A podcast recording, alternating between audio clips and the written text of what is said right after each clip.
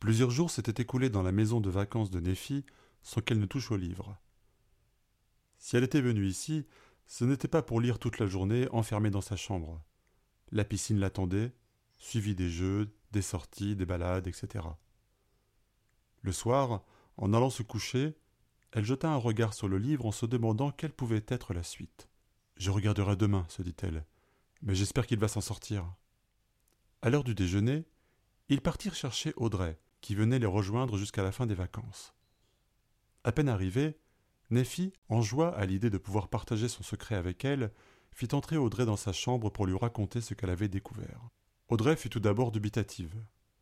Elle, dont l'une des passions était d'écrire des histoires, ne pouvait pas croire à l'existence d'un livre dont les pages se remplissaient toutes seules. Perplexe, elle lut rapidement les premiers chapitres. Arrivée à la fin, elle s'écria C'est incroyable Et tu dis qu'en remplissant le cadre, nous saurons ce qu'il advient ensuite? Mais oui, sauf que Victor ignore le talent que nous lui donnons. Il l'utilise presque malgré lui, et on ne peut pas communiquer. C'est vraiment frustrant. Dans la circonstance où il se trouve, il lui faut un talent puissant. Par exemple, il peut tuer n'importe qui à distance. C'est un peu trop violent pour ce genre de livre, non? Tu as raison. Et s'il pouvait juste provoquer la douleur de ses ennemis? Elle écrivit dans le cadre Tu peux provoquer la douleur chez tes ennemis. Ensemble, elles continuèrent la lecture. Depuis une heure, Victor avançait à toute vitesse sous la forme d'un requin géant en direction de l'odeur de sang détectée dans la mer. Il en était tout proche. Professeur, regardez par là-bas s'écria Joachim, agrippé sur le dos de Victor. C'est un bateau. Certainement un chalutier. Il va falloir jouer serré, sinon, Victor, tu risques d'être la cible des harpons. À cette heure tardive, le bateau n'était plus en activité, fort heureusement. Le requin avança lentement le long de la coque, à la hauteur de l'échelle de corde qui pendait. Joachim la saisit et commença à grimper, suivi du professeur. Victor eut quelques réticences à redevenir un simple garçon. Sous la mer, il s'était senti fort, puissant, rapide, presque invincible. Mais la vue des harpons installés sur le bord le fit changer d'avis rapidement. Il grimpa à son tour. Arrivé sur le pont, dégoulinant d'eau de la tête aux pieds et le sang glacé, il découvrit les deux hommes les mains levées, face à un marin qui les tenait en joue. Il était rejoint par d'autres membres de l'équipage. Ils étaient asiatiques et ne parlaient pas français. Un autre arriva sur les lieux, ce devait être le capitaine. Vous êtes sur un bateau privé. Qui êtes-vous Et quelles sont vos attentions Bonjour, cher monsieur, répondit Anselme avec une amabilité forcée. Nous voyageons en montgolfière et nous nous sommes écrasés non loin d'ici, au milieu de cet océan. Accepteriez-vous de nous prendre avec vous? Vous êtes tombé ici et vous êtes encore vivant? Où est votre embarcation? Eh bien, euh, elle a coulé en approchant du navire. Le code maritime oblige à vous accueillir. Nous allons préparer une cabine et vous serez prié d'y rester jusqu'à la fin du voyage. Merci, c'est très généreux à vous. Pas vraiment, mais je ne me vois pas vous rejeter à la mer au milieu des requins, répondit-il dans un rire. Il donna quelques indications à ses hommes qui les menèrent à une cabine. Elle comprenait deux lits superposés et une simple table. De petite taille, elle ressemblait davantage à une cellule qu'à une chambre. Ouf, maintenant nous sommes au sec, se réjouit Joachim. En effet, répondit pensivement Anselme, mais cela retarde d'autant notre périple. Il y a aussi un autre mystère que nous devons résoudre. C'est toi, Victor. Moi?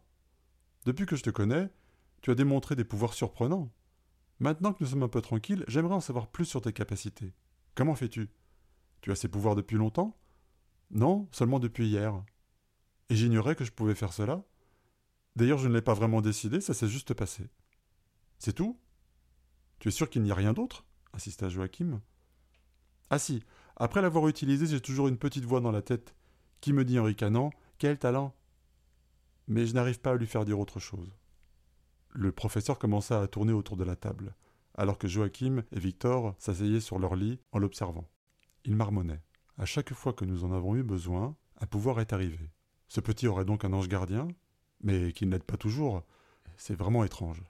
Et s'adressant à Victor, Écoute, nous n'allons pas en tenir compte pour le moment car ça me semble trop aléatoire. Si tu as quoi que ce soit d'autre à porter à notre connaissance, n'hésite pas. Victor hocha la tête et s'allongea sur le lit. Il s'endormit rapidement, épuisé par les efforts fournis dans l'océan. Il fut éveillé par le bruit de la porte. Messieurs, nous sommes arrivés à destination. Nous allons vous faire descendre. Au dehors, il faisait jour, avec un soleil brillant. À l'horizon, on pouvait distinguer une ville portuaire accrochée à une montagne. Le capitaine les conduisit sur le bord du pont. À côté du chalutier, les attendait un patrouilleur, spécialement venu pour les récupérer. Ils remercièrent le capitaine pour son hospitalité et descendirent jusqu'au navire. Enfin, ils allaient regagner la terre ferme et de là organiser la suite de leur périple. Au port, un militaire les prit en charge, aussitôt. Ils auraient certainement des formalités à accomplir avant de repartir. Les panneaux étaient écrits en alphabet asiatique, impossible à déchiffrer pour eux. Ils se laissèrent guider jusqu'à un petit bureau où vint s'asseoir le militaire. Nous allons commencer les choses simplement. Pouvez-vous nous expliquer ce que vous faisiez dans nos eaux territoriales? Bien sûr, notre montgolfière s'est écrasée à cause d'un feu qui s'est déclenché. Nous n'avions pas l'intention d'atterrir en réalité. Vous vouliez donc passer dans notre espace aérien sans vous faire repérer? Pas forcément le vôtre. En fait, notre ballon devait nous emmener très loin. Mais nous ne savons même pas où nous sommes.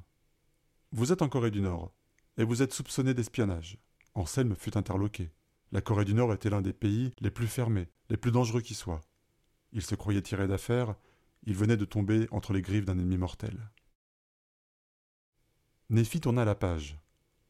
La suivante était vide et commençait à se remplir d'un cadre noir bien dessiné. Hein? s'exclama Audrey. Il n'a même pas utilisé son pouvoir. Il aurait pu le faire plusieurs fois et se libérer. C'est pas comme ça que ça devait se passer. C'est ce que je t'ai dit. On ne peut pas les aider plus que ça. Maintenant, ils vont se faire tuer. On aurait peut-être dû leur donner un autre talent.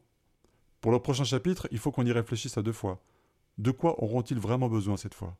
Ils vont devoir s'échapper de prison, mais que cela soit discret, comme de l'eau qui s'écoule entre les barreaux pour reprendre leur forme après. Elle écrivit Le pouvoir de liquéfier n'importe quoi.